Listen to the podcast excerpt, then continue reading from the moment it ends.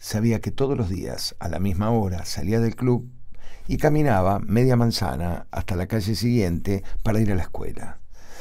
Me quedé parado hacia un costado, medio disimulando, mirando hacia la puerta. En cuanto la vi, corrí en el sentido opuesto, sin parar hasta llegar a lo que yo suponía iba a ser el punto de encuentro. Ahí empecé a caminar pausadamente, pero no la veía venir. Seguí caminando, volví a girar en la última esquina hasta llegar al punto de partida y en ese momento la veo salir de un edificio con una amiga y en el sentido contrario. Sin dudarlo, desandé el camino corriendo nuevamente casi tres cuadras sin parar hasta llegar al punto en que ahora sí la divisé viniendo hacia mí. Me acercaba lentamente, cada vez más nervioso, sin poder controlar la agitación que me producía la corrida y mucho más aún el hecho de verla. En un instante nada más estábamos frente a frente.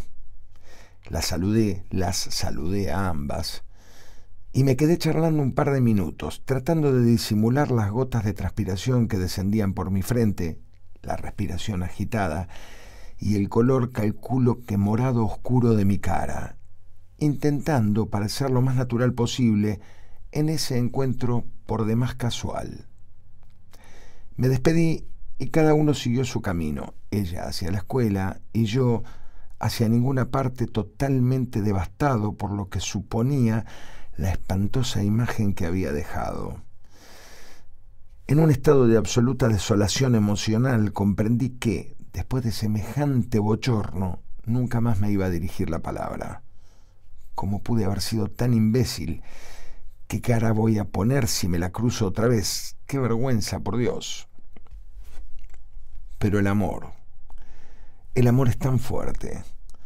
Arrasa muros de granito como si fuesen de arena y sal. Abre senderos en las selvas más impenetrables senderos que llevan a los amantes a una playa serena de aguas azules para que se encuentren y puedan mirarse a los ojos en silencio y puedan besarse incluso sin juntar los labios. Junté coraje y unos días después la llamé por teléfono y la invité al cine. Y me le declaré, como todo buen chico de aquella época. Y nos pusimos de novios. Nos casamos, nos reprodujimos y hoy, 40 años después, seguimos juntos, cada día más juntos. Y sigo tan enamorado o más. Aunque no creo que a esta altura pueda correr como un loco tantas cuadras para encontrármela de pura casualidad.